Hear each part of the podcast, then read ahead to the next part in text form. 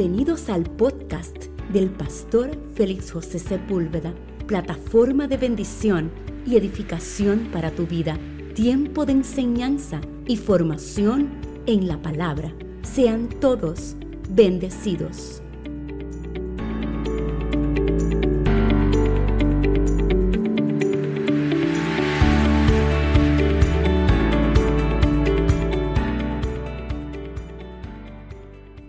El Salmo 25, verso 12 al 15, cuando lo tengan me dicen amén.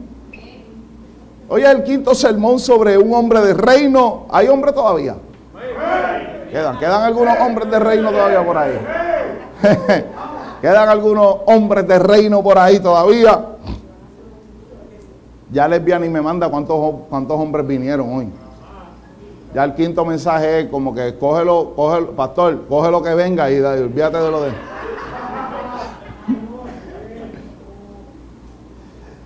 El viernes hubo 120 mujeres aquí reunidas.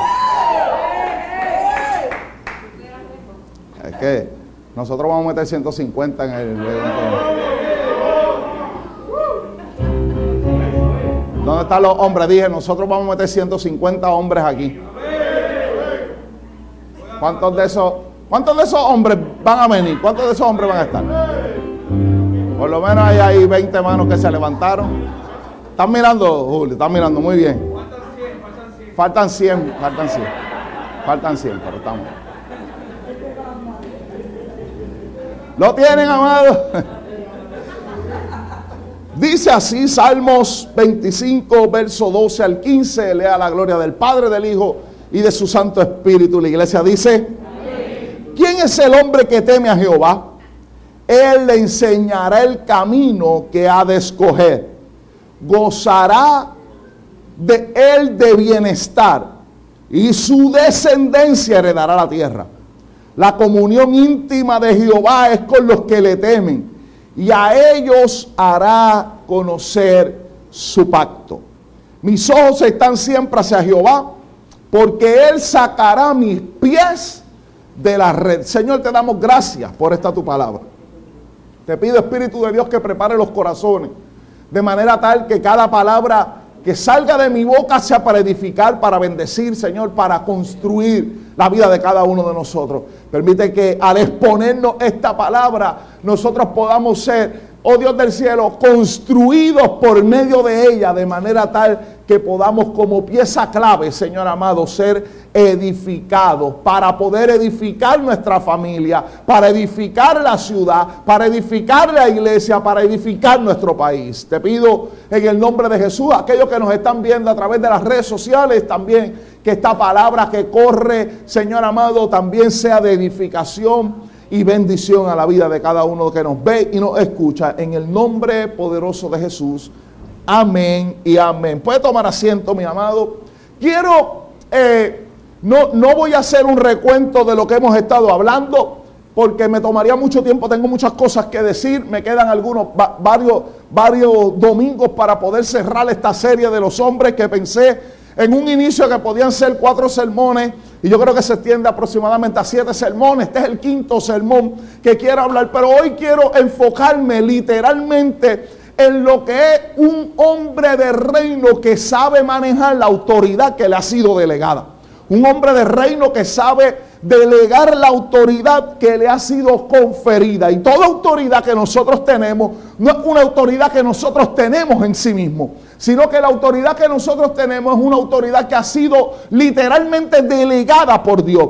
Y es importante esto porque quiero, quiero hablar, enfocarme sobre la autoridad de un hombre de reino, de todo lo que Dios le ha delegado y, y el nivel de influencia en donde, donde Dios nos ha puesto, cómo nosotros podemos manejar nuestra, nuestra autoridad en la influencia que Dios nos ha dado, porque tenemos una responsabilidad ante Dios de la autoridad que tenemos y no hemos aprendido a manejar.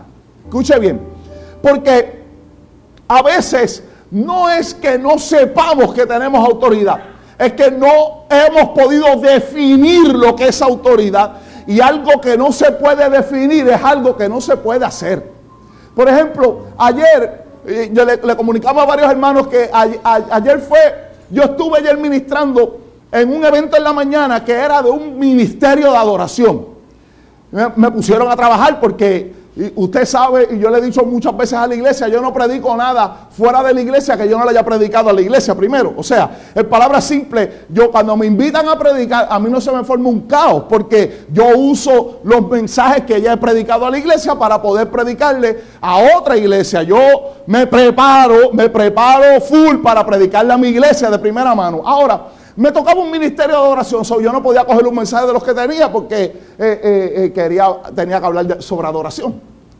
Así que me pusieron a trabajar y estaba predicando a las 9 de la mañana en Corozal, estaba. Así que una de las cosas que, que hablé, que dije, es que posiblemente nosotros creemos que tenemos un concepto claro de algunas cosas, pero cuando vamos a la realidad no las conocemos.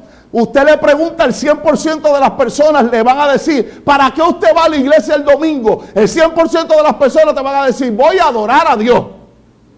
Ahora, si le pregunta a esas mismas personas qué es adoración, entonces usted tendrá 100 respuestas diferentes porque todo el mundo tiene un concepto personal de lo que es adoración. Y escuche, porque si nosotros no podemos definir lo que es adoración, posiblemente estemos adorando de la manera incorrecta.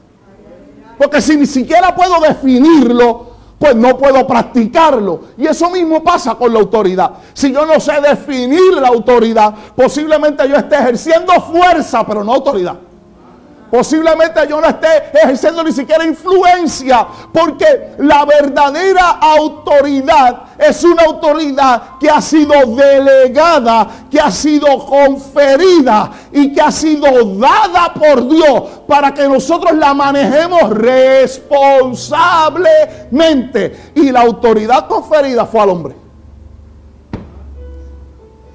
Por si acaso usted ve una mujer que siempre quiere estar en autoridad, es una mujer que no ha entendido cuál es el rol que le toca a ella. Porque no, no es que hay mujeres que quieren estar en autoridad, es que hay mujeres que quieren mandar.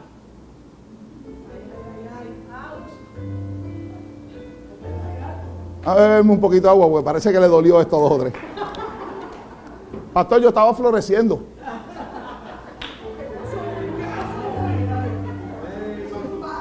Y como que me arrancaron las alas. La Biblia habla, y quiero, quiero ir rápido, pero quiero ser preciso con esto. La Biblia habla y dice que Dios creó todo lo que creó en cinco días. Dios creó toda la naturaleza en cinco días. Se tardó cinco días en hacer todo lo que nosotros vemos, todo lo creado. Se tardó cinco días. Y dice la Biblia que al sexto día Dios hizo su obra máxima en la creación, creó al hombre. Y mire cómo Dios hace esto, porque Dios crea al hombre, es la máxima expresión de la, de la creación de Dios. Pero Dios no sella la creación con el hombre, Dios sella la creación con la mujer. Así que el sello de la creación es la mujer. Después que termina de crear el hombre, de la costilla del hombre hace la mujer. Y ese es el sello de la creación. Que palabra simple, Dios no volvió a crear nada más con relación a la naturaleza y a la creación. Después que creó la mujer, era la firma de Dios. Acabé, terminé de haber hecho esto. Así que, pero es interesante porque en el sexto día que Dios hizo al hombre, hay tres cosas en tres textos corridos que dice que Dios hizo. Número uno, en Génesis 1.26 dice que Dios dijo. Recuerde que todo lo que había Dios creado lo había creado por el poder de su palabra. Y antes de crear al hombre, Dios también habló. La Biblia dice en Génesis 1.26, Dios dijo, hagamos al hombre a nuestra imagen y semejanza. Así que antes de Dios crear, Dios había dicho. Y es interesante esto, porque antes de que Dios haga algo en ti o haga algo en mí, Dios siempre va a decir. Primero Dios dice antes de hacer. Porque todo lo que Dios dice, Él lo va a hacer y Él lo va a cumplir. Así que hay gente aquí que está diciendo, Dios me dijo algo que no ha pasado. Si Dios dijo, ya está hecho.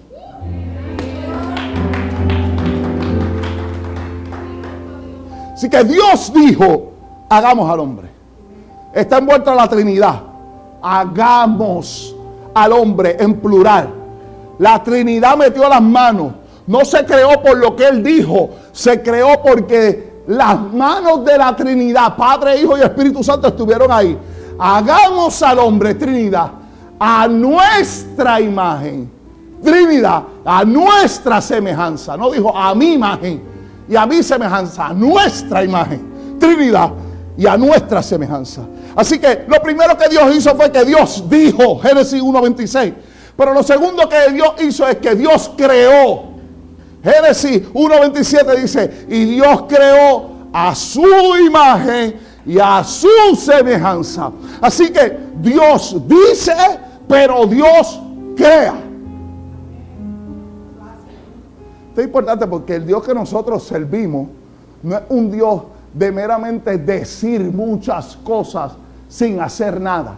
Él es un Dios que dice mucho y hace mucho. Por eso cuando nosotros vamos a Romanos capítulo 11, versículo de 33 al 36, el apóstol Pablo emocionado entró en una, en una, en una profunda adoración y él comienza a hablar de lo que es la profundidad de las riquezas de la ciencia y de la sabiduría de Dios. Es lo que estaba queriendo decir en ese texto. Mira, la, la sabiduría, el conocimiento y la sabiduría no es lo mismo. El conocimiento es todo lo que yo aprendí la sabiduría es todo lo que yo hago lo que yo he aprendido. Y él decía, las riquezas de Dios son tan grandes que no solo Dios sabe muchas cosas, sino que Él sabe hacer mucho con lo que Él sabe hacer. Y no solo eso, sino que los juicios de Dios son inescrutables. Y esto es importante porque los juicios de Dios son, son insondables, inescrutables. Él está diciendo, Dios tiene una manera de tomar decisiones que nadie más sabe. Y cuando habla de inescrutable, esa palabra, aunque nosotros la hemos cantado en corito muchísimas veces, muchas veces no conocemos lo que es. Inescrutable es literalmente cuando un cazador va detrás de una presa para tomar la presa y sigue detrás de ella, detrás de ella, y llega un punto que él sigue las pisadas de la presa, pero llega un punto en el que no hay pisada y no hay rastro. Inescrutable es, no hay rastro. Esto significa que Dios hace las cosas y nadie puede perseguir lo que Él está haciendo. Y esto es bien interesante, amado. Porque esto en palabras, se lo voy a explicar en palabras de Guayaney. En palabras de Guayaney es esto. Tú estás esperando a Dios que se te meta por la cocina y Él se te mete por el baño. Tú le estás esperando que se te meta por el baño y él se te mete por la marquesina. Y tú le estás esperando en la marquesina y te entra por el balcón. Hay veces que tú estás esperando que Dios haga una cosa de una manera, pero Dios, como no hay manera de que tú lo puedas rastrear, Él termina haciendo lo que Él quiere hacer, como lo quiere hacer, aunque a ti y a mí no nos guste la manera que lo está haciendo. Mira si a veces a nosotros nos gusta que hasta utiliza el dolor para formarnos a nosotros.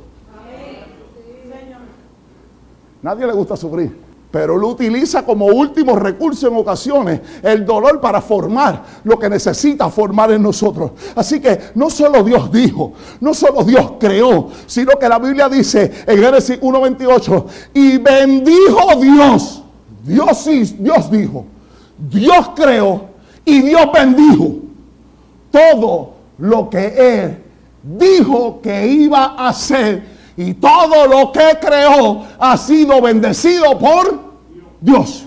Deje de estar tratando de buscar bendiciones cuando yo ha sido bendecido con toda bendición espiritual. A veces simplemente no damos con las cosas porque no podemos dar con ellas porque ya las tenemos. El problema es que como no sabemos que las tenemos, andamos buscando cosas que ya nosotros deberíamos conocer y tener. Así que antes de Dios crear al hombre, se había ocupado de todo. Pero luego que creó al hombre, entienda, porque antes de Dios crear al hombre, toda la naturaleza y todo lo que, lo que él había creado estaba sujeto a él, a Dios mismo. Dios mismo tenía todo sujeto a él. Pero mira lo que Dios hace. Cuando Dios crea al hombre, entonces le da al hombre autoridad sobre lo que ya él había creado. Mira, amado, necesitamos saber esto. Dios confirió autoridad al hombre, Dios confirió dominio al hombre para de lo que no era de él, él pasara a administrarlo. No sé si me expliqué. la naturaleza no era del hombre, la naturaleza era de quien la creó Dios. Pero Dios, aun cuando la naturaleza era de él, después de crear al hombre, Él le da el poder al hombre para que el hombre administre lo que no es de Él. Por eso usted y yo somos administradores. Y eso significa mayordomo. Que es que usted y yo no somos los dueños, pero somos los que administramos. Así que todo lo que Dios hizo antes de crear al hombre, se lo da al hombre para que el hombre lo administre. Y esto es bien interesante. Porque le da el criterio propio para administrarlo. Esto significa que si el hombre lo hace bien, Dios está mirando que el hombre lo hace bien. Pero si el hombre lo hace mal, Dios no se está metiendo para decirle, lo hiciste mal y yo tomo lo que te di otra vez. No, ya lo confirió. Así que, si ya lo confirió, si ya lo dio, Dios no está diciendo, yo lo voy a retomar otra vez. Por eso es que la Biblia dice que cuando Cristo vuelva por nosotros, Él va a reconciliar todas las cosas en Él mismo. Esto significa es, lo que yo te di para que administrara, lo hayas administrado bien o no, yo voy a volver a tomarlo porque esto que yo hice es mío. Hay alguna gente que piensa, hay una gente, hay una teología de mucha gente que piensa que Dios crea y es el dueño. Y luego de crear esto, Él se lo regala al hombre para que el hombre haga con él lo que el hombre quiera. Pero esto no es lo que la Biblia dice. Porque la Biblia dice no que lo regaló al hombre, sino que se lo dio para que lo administrara. Si nosotros vamos nada más al Salmo 24.1, el Salmo 24.1 dice algo peculiar que usted y yo tenemos que saber que esto que nosotros administramos no es de nosotros.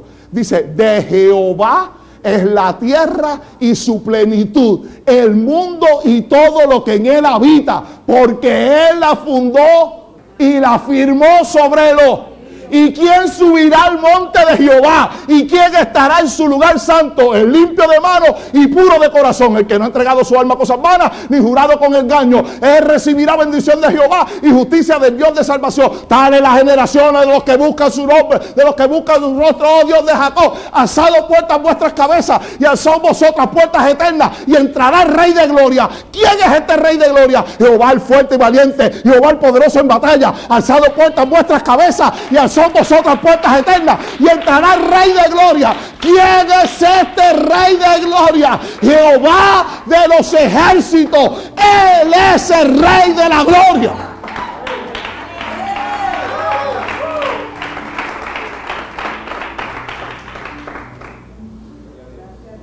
Así que la autoridad, todo es de Dios. Lo único que le dio al hombre fue autoridad para manejar lo que no es de él. Por eso hay alguna gente que piensa que son dueños de las cosas. Por eso usted ve que la gente siempre habla de mí. Mi ministerio como si fuera de él. Mi iglesia como si fuera de él. Mi, eh, mi, mi, mi. Porque la gente piensa que la autoridad que Dios te dio, nosotros no decimos mi familia. La familia que Dios te dio es de Él y te la dio a administrarla. Mis hijos, los hijos que Dios te dio, te los dio para que usted ejerciera autoridad sobre ellos, pero no son tuyos, son de Él. Y amado, nosotros deberíamos darle gloria a Dios por eso, porque lo que tenemos no es de nosotros, sino que estamos administrando algo que le pertenece a Él. Eso nos hace, eso nos hará, si nosotros entendemos esto, esto nos hará ser más responsables con todo lo que Dios nos entrega. Porque lo que es tuyo nada más, tú lo rompes y lo dañas como te dé la gana. Pero lo que te ha sido otorgado, prestado para que administre, usted y yo tenemos que tener responsabilidad porque le tenemos que rendir cuenta al dueño.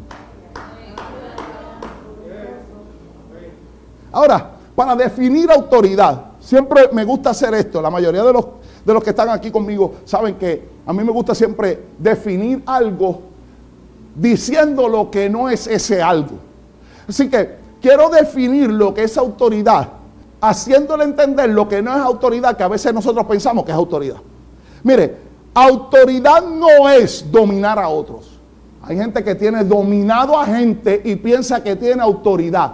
Dominar a otros no es autoridad. La verdadera autoridad no domina, nos da dominio. Hay gente que le gusta tener a gente en auto, en dominio, pero no se pueden dominar ellos. Por eso la Biblia dice, el hombre que no tiene dominio de sí, de sí mismo es como una ciudad que no puede ser guardada. Así que eh, eh, es, responsabilidad de que nosotros, antes de poder ejercer dominio con la autoridad que Dios nos ha dado, entendamos que Dios nos da dominio a mí primero. Usted no puede estar en autoridad si usted primero no sabe dominarse usted mismo. Lo, segundo, autoridad no es un título. Hay gente que confunde autoridad con ser presidente de una compañía, supervisor de una compañía, gerente de una compañía, título en un ministerio, liderazgo dentro de la iglesia. Nada de eso es autoridad. Aunque la gente que Dios pone les da autoridad para que ejerza, pero el título en sí mismo no es autoridad. No es un título. Hay gente con título sin autoridad y personas, hay gente con título sin autoridad y gente sin títulos que tiene autoridad. Así que la autoridad no es un título. Número tres, la autoridad no es obligar a otros a hacer lo que nosotros queremos. Mire, la autoridad no es cómo yo obligo a otros para que hagan lo que yo quiero hacer. La autoridad más bien es capacitar a otros para que hagan lo que Dios quiere hacer en la vida de ellos. Eso es autoridad.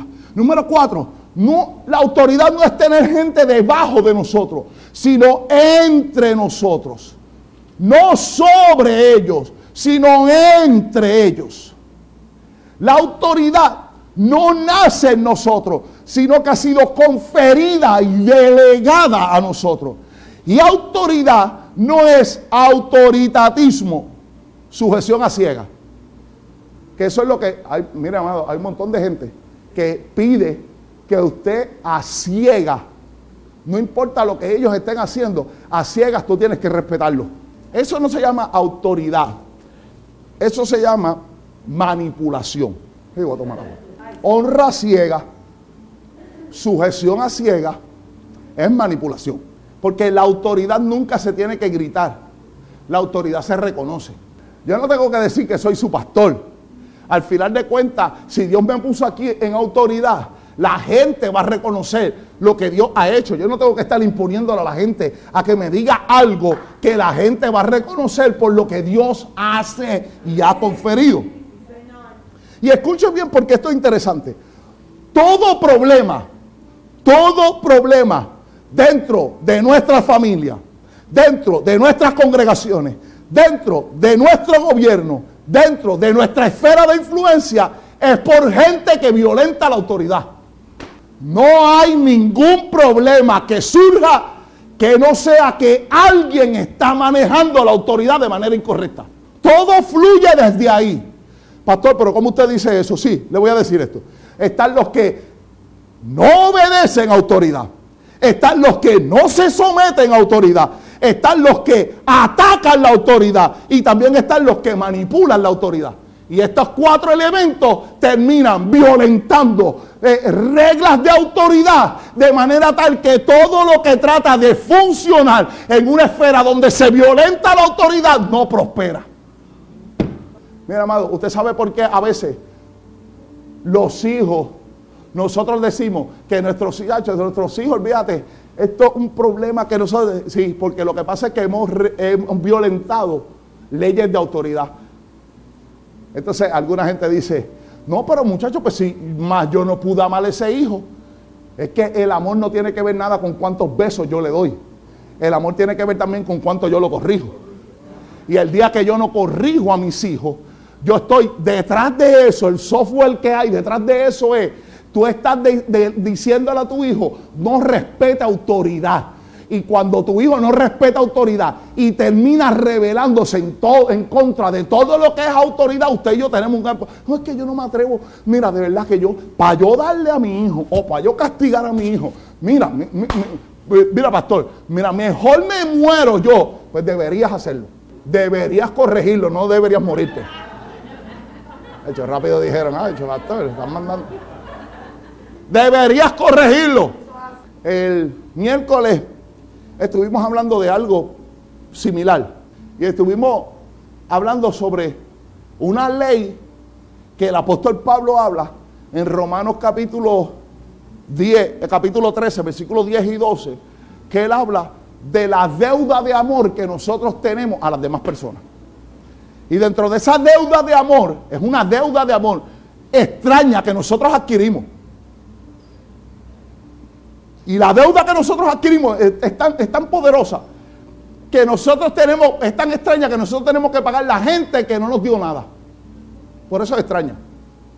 Que la Biblia dice, ama al Señor tu Dios con todo tu corazón, con toda tu alma, con toda tu mente y a tu prójimo como a ti mismo. Así que Él está diciendo que nosotros tenemos que amar al prójimo. ¿Por qué? Primera de Juan capítulo 3, versículo 16 nosotros tenemos que amar a nuestro prójimo como Dios nos amó a nosotros. Y es interesante esto, porque yo hice una expresión que quiero repetirla hoy, y es que usted hombre necesita entender esto, también las mujeres lo necesitan entender, pero usted hombre, que estamos hablando de los hombres, necesita entender que usted tiene una deuda de amor con su esposa, y esa deuda de amor no se salda. La única deuda que no se salda es la deuda de amar a nuestro prójimo. No se salda es que usted va a seguir haciéndolo todos los días, todos los días, y no es algo que usted dice, hasta aquí termine de amar porque ya, ya termine, ya pagué mis deudas. No hay manera que usted la salde. Tenemos que seguir amando a la gente. Y dentro de toda esa influencia de gente están nuestras esposas y están nuestros hijos. Escuche bien. Esposa, usted tiene que amar a su esposa. Porque usted le debe eso a su esposa. Si, su esposa está ahí al lado de él, mira a su esposo y dígale, ¿me debe?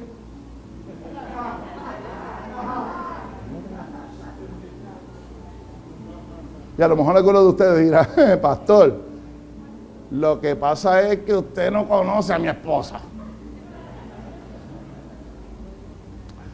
Y yo dije el, y yo dije el miércoles pasado, no, es verdad, yo no conozco a su esposa, pero conozco Romanos 13.8. Y Romanos 13:8 dice que tienes una deuda con tu esposa. Así que aunque no conozco cómo funciona tu esposa, tienes esa deuda con ella y tienes esa deuda con tus hijos. Tenemos que amarlo y entender que lo que estoy haciendo es porque Dios me confirió como hombre, me confirió la autoridad para tener que hacer eso. Así que Entendamos, Dios no tiene autoridad. Dios mismo es la autoridad. Él es la autoridad suprema. El significado de autoridad nos da una muestra de que Dios es la autoridad. Autoridad viene de una palabra griega que se llama aute, cuya traducción al español es auto, que significa propio, el reflejo intuitivo inconsciente. Así que auto es algo no forzado, es algo natural que hace que las cosas sucedan de manera natural sin tener que pensar en eso. Y esa autoridad es la que Dios nos da a nosotros. Mira, amado, déjeme establecer esto, porque es interesante que podamos entender esto, porque mire lo que es autoridad. La autoridad es todo lo que Dios nos ha conferido, pero que Él todavía está atento. No crea que es que Dios no está atento a lo que nosotros estamos haciendo. Él está atento a lo que nosotros estamos haciendo. Déjeme, mire, Dios sabe cuando lo estamos haciendo mal. No se mete a decirte, no, es, así que tú lo quieres hacer, aunque Dios nos corrige. Pero nos da como nos dio. Dios no, mira, Dios no violenta su propia autoridad. Él tiene el poder para hacer cosas que Él puede hacer porque tiene el poder, pero no las hace porque Él mismo creó sus leyes y Él mismo no las va a romper. Si Él te delegó autoridad, ya te la dio. Ahora, nosotros no importa lo que hagamos con esa autoridad, Vamos a tener que rendirle cuenta a él, pero él no se está metiendo. La manera más fácil para explicar eso es esto. todos nosotros, ¿cuántos han comprado una casa aquí? ¿Cuántos cuánto compraron su casa? Muy bien. Quizás alguno de ustedes, de esos que levantó la mano, que compró la casa, quizás alguno de ustedes, pues que tienen, que tienen el banco virado y dinero, a lo mejor ustedes la compraron cash.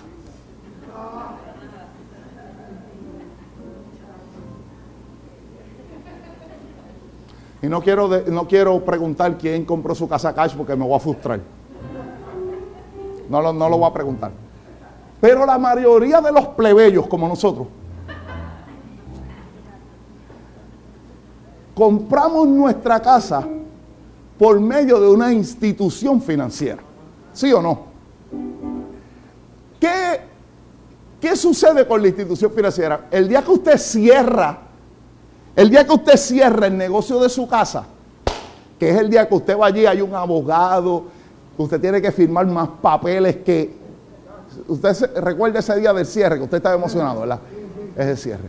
Después del primer pago no estaba tan emocionado, pero el día del cierre sí. El día del cierre de la casa, estaba bien emocionado. Ah, ah nítido, qué, qué bueno.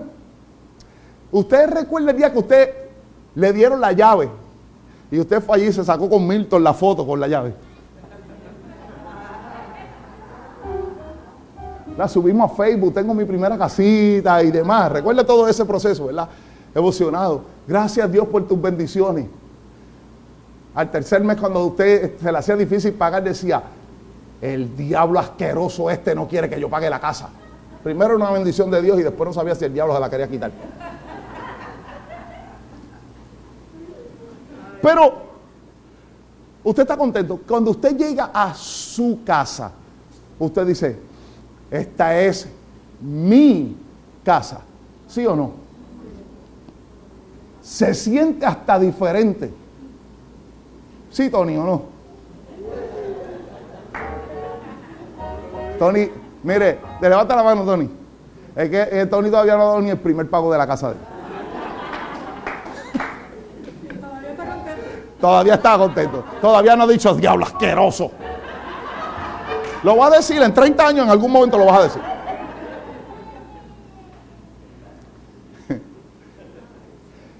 Tú llegas a tu casa y tú dices, qué linda es mi casa.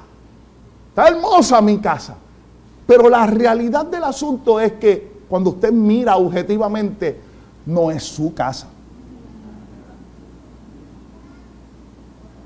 ¿Por qué no es su casa? Porque usted está viviendo una casa que usted está pagando, pero que no está a nombre de usted.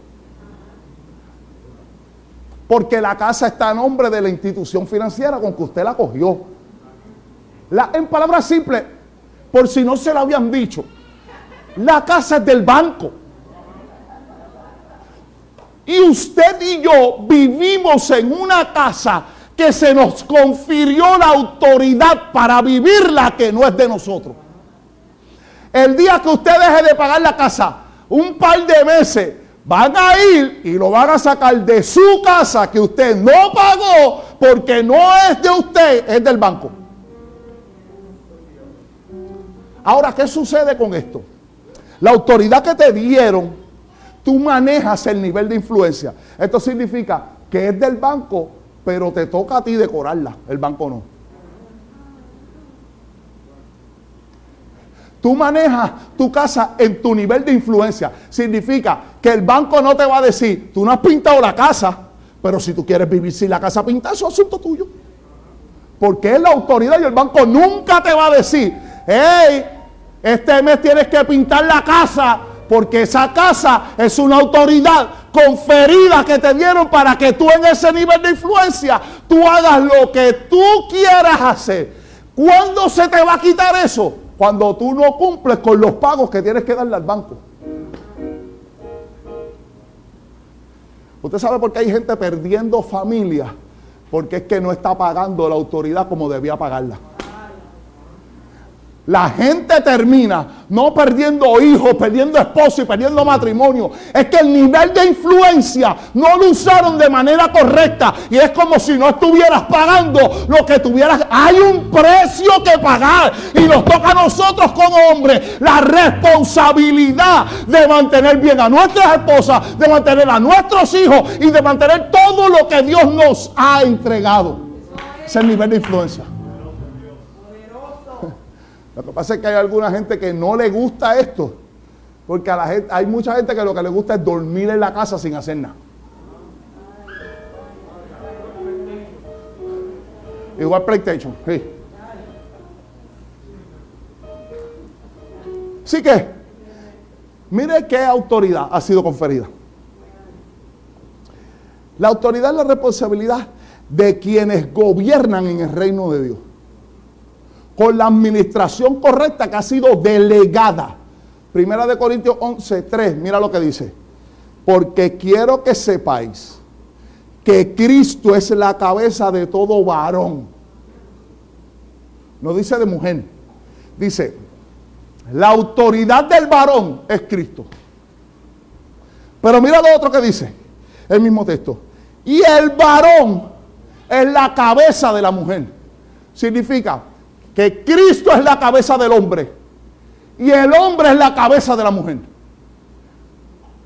Y Dios es la cabeza de Cristo, el orden de autoridad. Dios Padre, autoridad sobre Cristo. Cristo, autoridad sobre el hombre. El hombre, autoridad sobre la mujer. No estamos hablando de, de rangos piramidales, estamos hablando de autoridad conferida. Porque hay algunos hombres que no entienden este texto.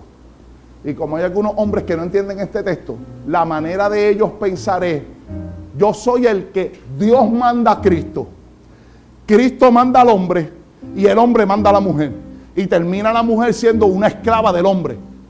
Y la Biblia dice que la mujer no fue hecha esclava del hombre, sino que la mujer fue hecha ser. Y ser significa ayuda del hombre, complemento del hombre. Y cada vez que tú tratas a tu esposa por debajo de lo que tú eres, es una autoridad que está ejerciendo de mala manera.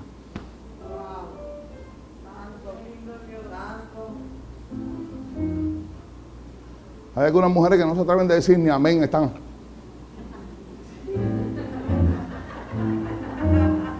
Mira, si no puedes decir amén, habla lengua danza. Yo te entiendo acá, yo te entiendo. Yo te entiendo.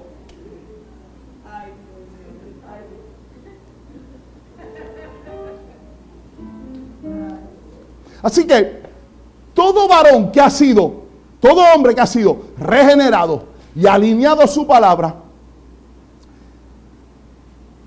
ha sido puesto en autoridad. Por eso que en la iglesia no existe algo que mejore a Adán. Adán no se mejora, sino que los que hemos recibido autoridad ha sido una autoridad delegada por Cristo. Cristo no vino a mejorar a Adán. Cristo vino a darnos autoridad, la misma autoridad de Él a cada uno de nosotros como hombres. Por eso, todo lo que Dios hace, lo hace nuevo en el hombre, porque el hombre natural no puede entender las cosas que Dios manifiesta por medio de su espíritu. Mire qué interesante esto, porque el mismo Jesús dijo, toda autoridad me es dada. Déjeme explicarle algo de la Trinidad. Yo siempre he querido, fíjate, siempre he querido hacer una serie de la Trinidad y nunca, nunca, nunca me he puesto para eso. Y le tengo tema, le tengo tema a esa serie y todo, pero nunca he escrito nada de eso. Pero yo quiero predicar una serie de, la Trinidad que se llame El baile de la Trinidad. Porque eh, nosotros pensamos que la Trinidad, como nosotros lo definimos teológicamente, es esto. Padre, Hijo y Espíritu Santo. Y usted ha escuchado en la teología, usted ha escuchado que el primero es la Trinidad segundo en la Trinidad y la tercera persona de la Trinidad. Dando a entender, la primera persona de la Trinidad es Padre, La segunda persona de la Trinidad es Hijo. Y la tercera persona de la Trinidad es el Espíritu Santo. Teológicamente, teológicamente, se utilizan las expresiones Padre, Hijo, Espíritu Santo. Teológicamente se utiliza primera, segunda y tercera persona de la Trinidad. Únicamente, escucha bien, únicamente, ni bíblicamente está. Primera, segunda y tercera persona, bíblicamente no está. Se utiliza la teología para que nosotros fácilmente podamos identificar las funciones de cada uno sin mezclar lo que hace uno con lo que hace otro. ¿Entendieron eso?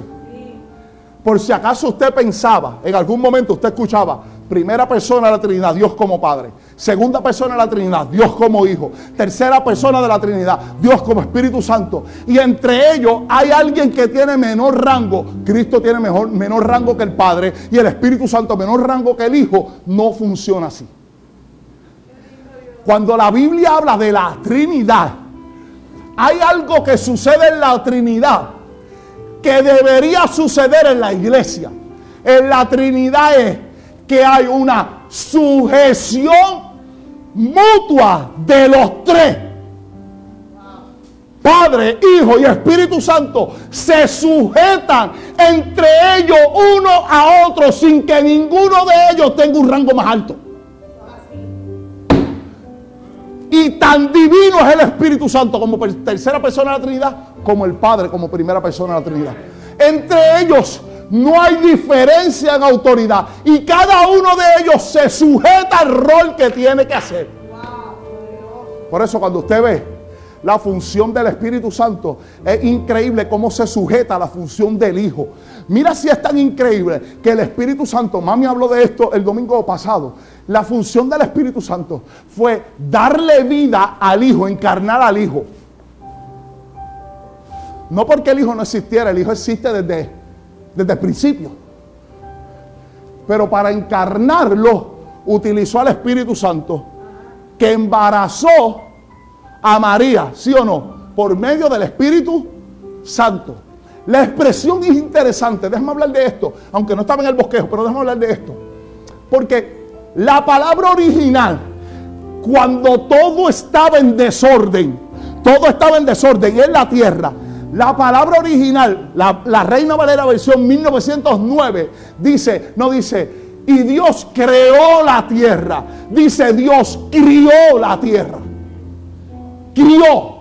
La palabra es crió. Y cuando dice crió, está hablando literalmente cuando una gallina se pone encima de un huevo para darle calor al huevo y lo que está dentro del huevo termine rompiendo lo que está afuera y termine saliendo la vida.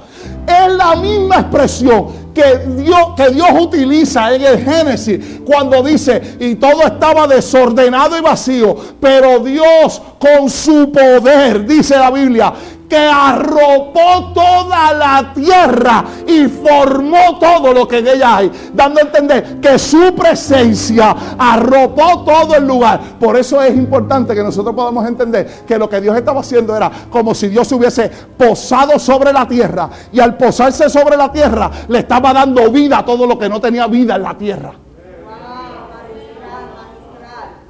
Pero mira si esto es interesante. Porque es la misma palabra que en el Nuevo Testamento se utiliza cuando la Biblia dice que el Espíritu Santo se posó sobre María. Cuando el Espíritu Santo se posó sobre María, es como si hubiese criado a María.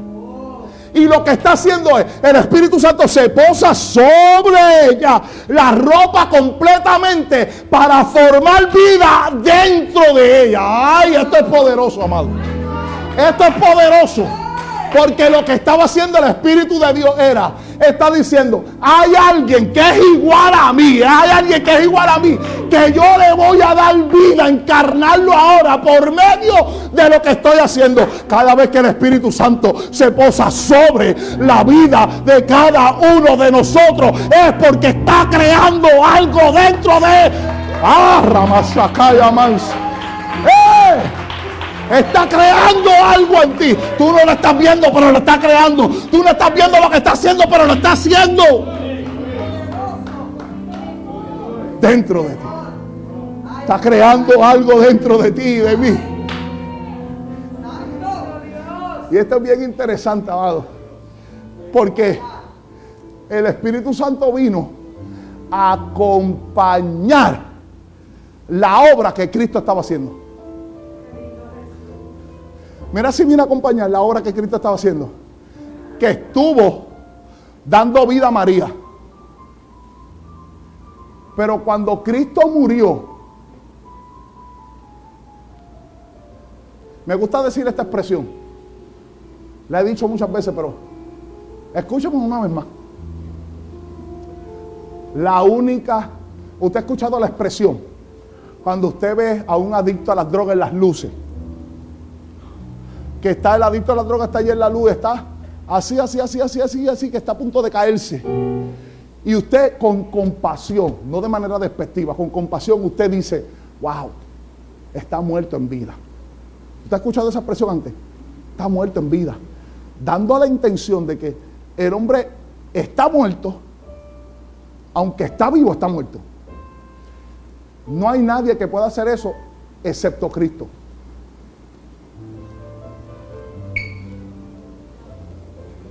Cristo fue el único hombre que estuvo muerto en vida. Dele casco. Hebreos 7 dice que Cristo es la vida indestructible. Y que usted y yo tenemos vida indestructible en Cristo Jesús. ¿Qué significa eso? Que alguien pudo matar a Jesús. ¿Quién? ¿Quién puede matar la vida? ¿Quién puede matar la vida? Nadie puede matar la vida. ¿Por qué Jesús se levantó de entre los muertos? Porque Él entregó su vida. No lo mataron. Él entregó su vida. Nadie tiene, mira amado, cuando Pilato, hablando de autoridad, cuando él está frente a Pilato, que no ha dicho ni una sola palabra, la Biblia dice que Jesús enmudeció y está frente a Pilato para ser llevado a cargar la cruz del Calvario. Dice la Biblia que él está, Pilato está con él. ¿De dónde tú vienes? No responde. ¿Qué es lo que tú haces? No, responde. Ah, no me vas a decir ninguna palabra. No. Dice que Pilato entró y volvió y salió. Y le dice a Jesús, te voy a decir una cosa.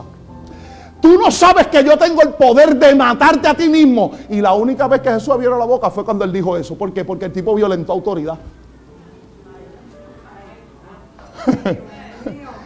el tipo violenta autoridad. Él era un hombre que Dios había puesto la autoridad, pero él está violentando la autoridad. Y ahí es donde Jesús, déjame, yo he hecho buche como dice por ahí, yo he hecho buche, pero ahora no puedo hacer buche. Te voy a decir algo. Ninguna autoridad te ha sido dada si no te fuere delegada desde el cielo. En palabras simples, tú estás en autoridad porque Dios te puso en autoridad. Y yo estoy aquí sujetándome a autoridad porque hay una autoridad que me dijo que yo venía a morir. Tú no me vas a matar. Es que, ay, yo voy a entregarme. Por eso la autoridad dice, toda autoridad me ha sido dada en el cielo, en la tierra y debajo de la... Pastor, ¿qué tiene que ver debajo de la tierra? Es que en el trueque de, de Satanás ser el príncipe de este mundo, tomó las llaves que Dios le había dado a Adán, le había conferido a Adán las llaves del reino. Y como Adán rompe eso, cuando Cristo muere, déjame ver cómo le digo esto, Cristo muere con vida.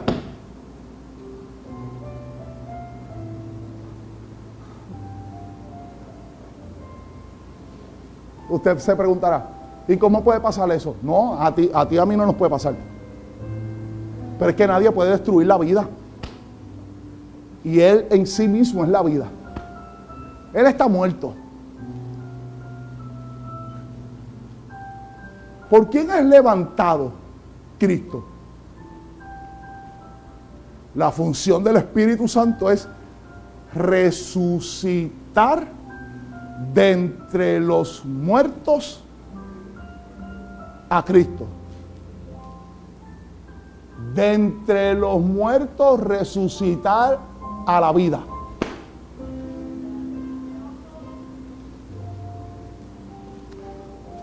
Ah, no me cree esto. Mire la expresión. Mire la expresión. ¿Recuerdan cuando las mujeres fueron a buscar en la tumba de Jesús a Jesús que estaba muerto? Van corriendo a buscar a Jesús que está muerto. Nada de eso estaba en el bosqueo, no sé por qué lo estoy hablando. Llegan a la tumba. El ángel. No cualquier persona, el ángel. ¿Por qué buscáis entre los muertos al que vive?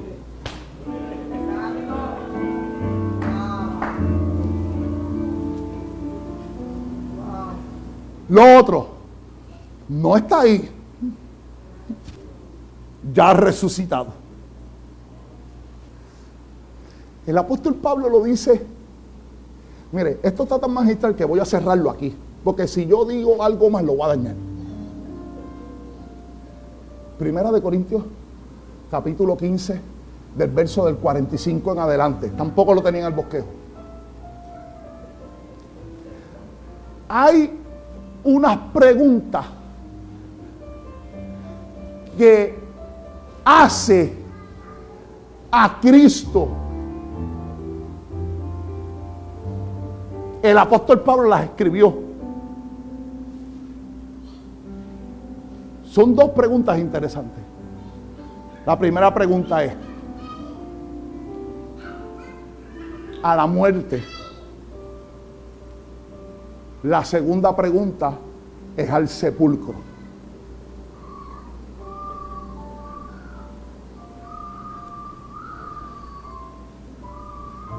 ¿Por qué tú tienes que hacerle pregunta a la muerte si no tiene vida?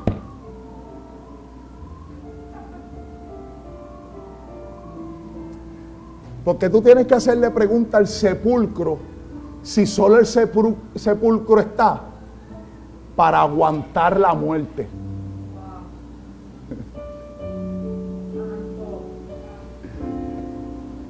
La primera pregunta. ¿Dónde está, oh muerte, tu aguijón?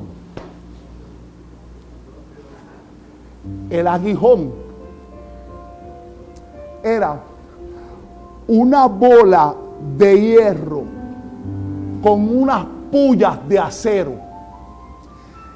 Este aguijón tenía una cadena y con esa cadena cuando azotaron a Jesús, lo azotaron que le daban con el aguijón. Y esto tenía no solo una puya, la puya era como encorvada, de manera tal que cuando le daban en la espalda y jalaban salían los pedazos de carne. Si usted piensa que ver la pasión de Cristo es demasiado cruda, tenía que estar presencial allí. La Biblia dice que le rasgaron su alba. Le dieron 39 latigazos. Lo, pudieron, lo pusieron a cargar una cruz por 5 kilómetros desangrándose. Isaías lo presenta, varón de dolores, experimentado en quebranto, como escondimos de él su rostro, fue menospreciado y humillado. Ese fue Cristo. Y en ese poderoso tiempo,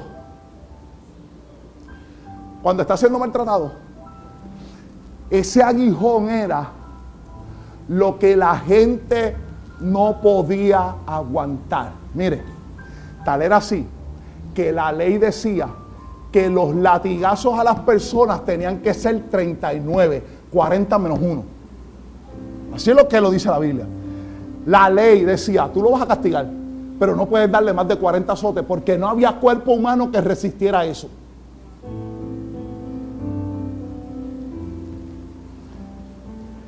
Así que, ¿dónde está, oh muerte, tu aguijón?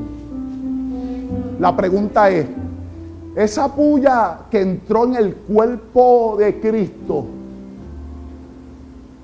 ¿tuvo poder sobre él para destruirlo? ¿Dónde tú estás? ¿Dónde está muerto tu aguijón? Eh, no veo el efecto que ese aguijón haya hecho en la muerte de Cristo. No veo el efecto. Pero como no veo el efecto, tengo que preguntarle a la tumba, al sepulcro que lo tuvo. Así que si la muerte no tuvo efecto, ahora, ¿y dónde está, oh sepulcro, tu victoria? Le está diciendo, Tú estabas pensando que ibas a retener al Hijo de Dios más de tres días para celebrar que habían podido matar a la vida, pero el sepulcro no pudo detener la vida de Cristo.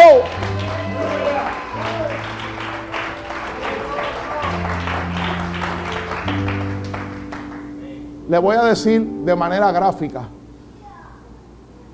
lo que le dice, contestando al apóstol Pablo.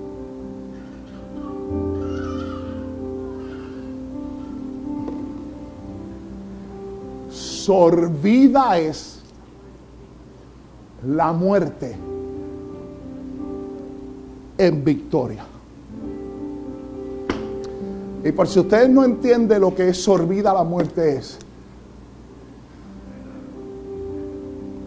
la muerte trató de detener la vida y la vida terminó absorbiendo la muerte y convirtiéndola en victoria para nosotros.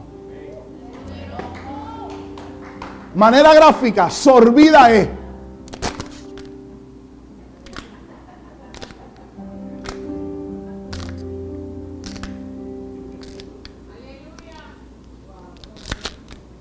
En victoria.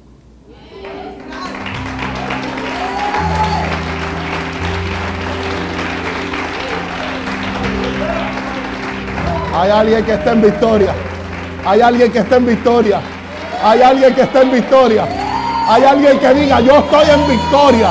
Yo estoy en victoria. Trataron de meterme en la tumba, pero la tumba no pudo detenerme. Trataron de matarme, pero la muerte no pudo conmigo. Lo que Dios está haciendo en tu vida es más grande que lo que el mundo ha intentado. Ah, que avanza, Oh, Espíritu de Dios.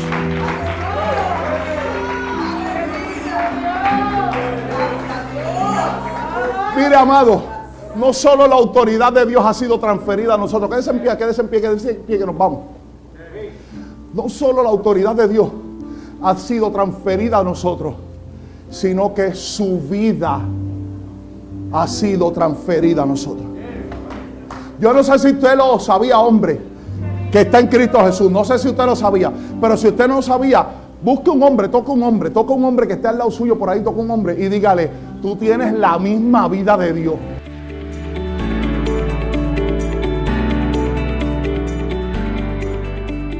Gracias por escuchar el podcast del pastor Félix José Sepúlveda. Te invitamos a seguirlo en las distintas plataformas en sus redes sociales. Te esperamos en un nuevo episodio. Bendiciones.